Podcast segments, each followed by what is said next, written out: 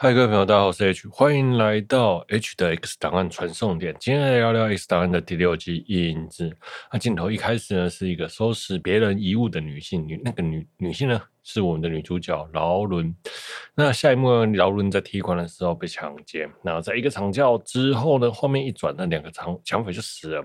Scotty 跟 Model 呢？接到通知来调查，这两个尸体呢，有高度的静电，距离六小时之后还有温度。有两位类似高层的人啊，然后就问说：“哎，你们有 X 档案里面是不是有这样子的案件呢？”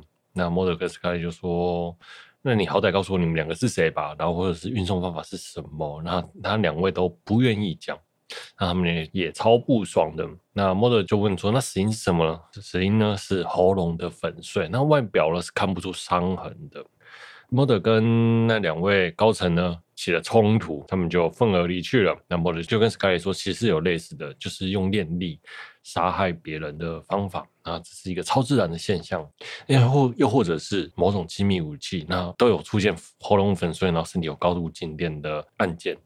咖喱就问说：“那我们都已经出来了，怎么可能会有东西让你调查呢？” Mulder 就拿出他的眼镜，他把那个指纹偷偷的按在那个眼镜上面。哇，我觉得这一段真的是超级聪明的哦。女主角来到公司，然后就被刁了，因为迟到嘛。那就有一个神秘力量把咖啡打翻了。他去谈了离职，想要逃离公司。斯卡利呢，和 Mulder 就暗自调查。那调查两个人呢，是中东的犯罪集团。那 Mulder 呢，把这两个犯罪集团的画面呢。调出监视摄影机，然后最后看到提款机，最拍到他们两个的画面。那发现这个抢犯呢，要抢绑架女主角。那摄影机这时候就拍到一个奇怪的鬼影。好，那我们的女主角，我们的劳伦想要搬家嘛，那她也想要离职。啊，Scully 跟 Mulder 到访，那就拿出那个摄影机的照片，问说那个人是谁？他说他不能说出他是谁。然后无论他们怎么询问都无果，然后那莫德就只好离开了。莫德跟 Scully 一一上车之后，车子就因为神秘的力量呢，紧急的倒退撞了车。好，那到了修车厂之后，他就说车子检查无事，然后车子又是新的，这是肯定是一个超自然的现象啊。Scully 就说超自然现象，那是怎样的超自然的一些现象？他说这是经由念力控制，我觉得这一段很有趣啊。他说女主角可能在不知道是的状态下施展了念力，可能就是车里功能人士或是超自然 X 面之类的哦。那两件事他刚好都在场，两件事情呢都有高度的进店。那由此可知呢，女主角可能有很大的关系。他说你怎么知道我进店？然后 model 就指了一下那个车灯。那车灯上面有一直亮，然后有静电，那灯是真的会亮的，这是无法解释的放电现象啊。好，这边灯泡会不会被静电点亮呢？那几年前其实有这样子一个短影片，就是手摩擦之后扑冲，两个人摩擦，然后扑冲之后车形成一个回圈之后，灯泡就亮了。那后来呢，验证是说里面有开关，所以那是假的影片。那灯泡是不会亮，但是日光灯是有机会的，因为静电会干扰电流，就算它没有回圈，那它还是会亮，但是。闪一下而已。好，静电其实就是放放完一瞬间就是没有了哦。好，那接着 model 就跟踪个女主角到了墓地。女主角离开之后，他们就去看墓地里上，他探望的是谁？他探望的是一个三岁小女孩。那旁边死去的雇主的那个坟墓哦，墓园的园丁就在附近，他就问说：“哎，你知道？”下葬的人是谁吗？他说，不管这个墓园下葬的人是谁，他都知道，因为他都在场。我想说，哇塞，这个人真厉害啊，怎么可能呢、啊？他说，这个那个死去的人呢，大概是三岁小女孩，然后长大之后，大概就像刚才那个探望他的劳伦是一样年纪的。他是因为在泳池溺毙。那女孩的父亲是死，就是那位死去的雇主吧。莫德呢，在冲洗偷拍的照片的时候，发现那个女主角后面有人，一个神秘的人。然后经过高解析度的调查之后，发现竟然是那个死去的雇主。那所以那是诈死嘛？其实我觉得这一段很有趣，他是在在误导观众说劳伦啊跟雇雇主之间的关系，有点在暗示说劳伦是他死死去的女儿，然后也误导观众说，其实那个雇主是没有死的哦。因为为了解释这个误导，所以就塞了一个很有趣的桥段，然后去找找验尸官。那验尸官就说他是死透了，什么死法呢？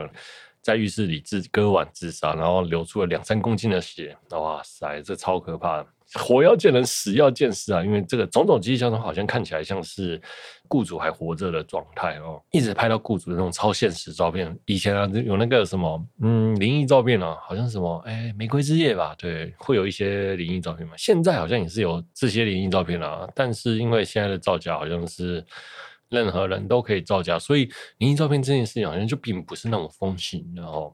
在我小的时候，灵异照片是超级风、超级风行的哦。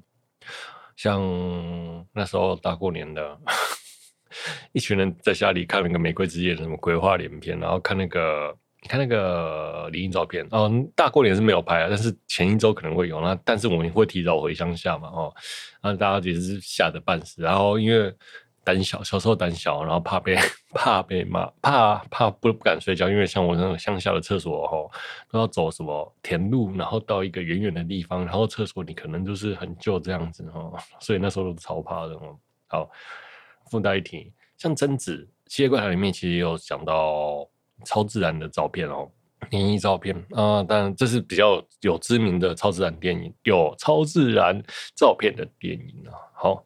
这是刚好聊到啊，但是现在哈，就是就这就是没有了。OK，好，我们回来哦，跑去找验尸官，就是验尸官就说死透了嘛，然后那所以他们想要寻求 DNA 鉴定，但尸体又被捐献，然后就被五马分尸了哦。但是我其实很不能理解，就是他为什么硬要把人找出来？就是如果验尸官都说死透了，有可能是假的吗？好了，验尸官都这样讲了，你还去弄一个把尸体抓出来验验验 DNA 这件事情，真的有那么不相信人会死掉吗？或者是他真的觉得政府有这么多的阴谋吗？好了，我觉得这段是蛮有趣的哈，真的，那就是活要见人，死要见尸，然后到了这边就是好，来给我给观众断了所有的线索，OK，接下来就是一个离职派对。那就是我们的劳伦要离开了嘛，坏人坏人其实就是公司的高层，杀害那位雇主的也是那位那位高层。那他害怕被杀害的雇主有说出杀害他人的秘密哦，啊，他就逼问他，就算你说出来又如何，又不会有人相信你的。好，那一阵吵闹之后呢，他就离开了。但是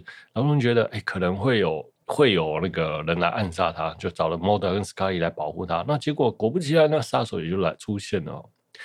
嗯，那个杀手来杀害他的时候，就被无形的力量给杀害，掐住喉咙啊，然后吊在墙上，然后之类的，就有点像是西洋的恐怖片。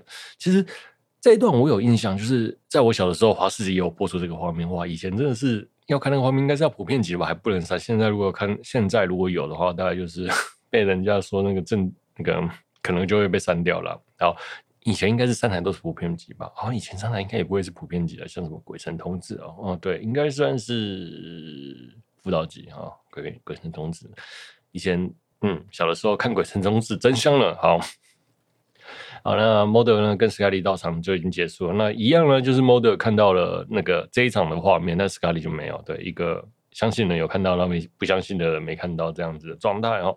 那我们就被请回警局了，因为不停的遇到超自然现象，他觉得感觉到崩溃。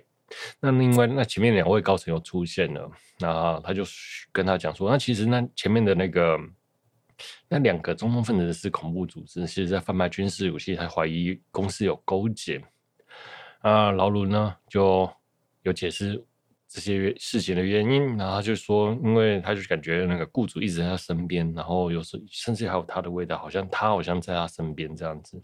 那还是在他的房间里、家里面看到。雇主死亡的声音，就是重新给他看，就是遇撞鬼啦的状态，就是像像那种旧旧的那种老式西恐怖片，然后血水从浴缸流走这样子哦。啊，老那他们也鼓励劳伦就是要把事情说出来嘛，所以呢，他们 FBI 呢就大动作调查，然后要找出恐怖组恐怖组织贩卖的证据啊，结果找不到。啊，劳伦就冲到那个高层的办公室，就说：“如果你真的希望我帮你伸张正义，你就要高，你就要给我个指引或什么之类的。”那办公室呢就刮起了旋风啊！我觉得这段确实是蛮屌，在一九九零年，一九九零年的那一个技术上，我觉得是还蛮不错的哈。然后一把刀子切开墙壁的壁纸，那就证据就飞了出来啊！好，那故事就到这里了啊，就一切落幕。OK。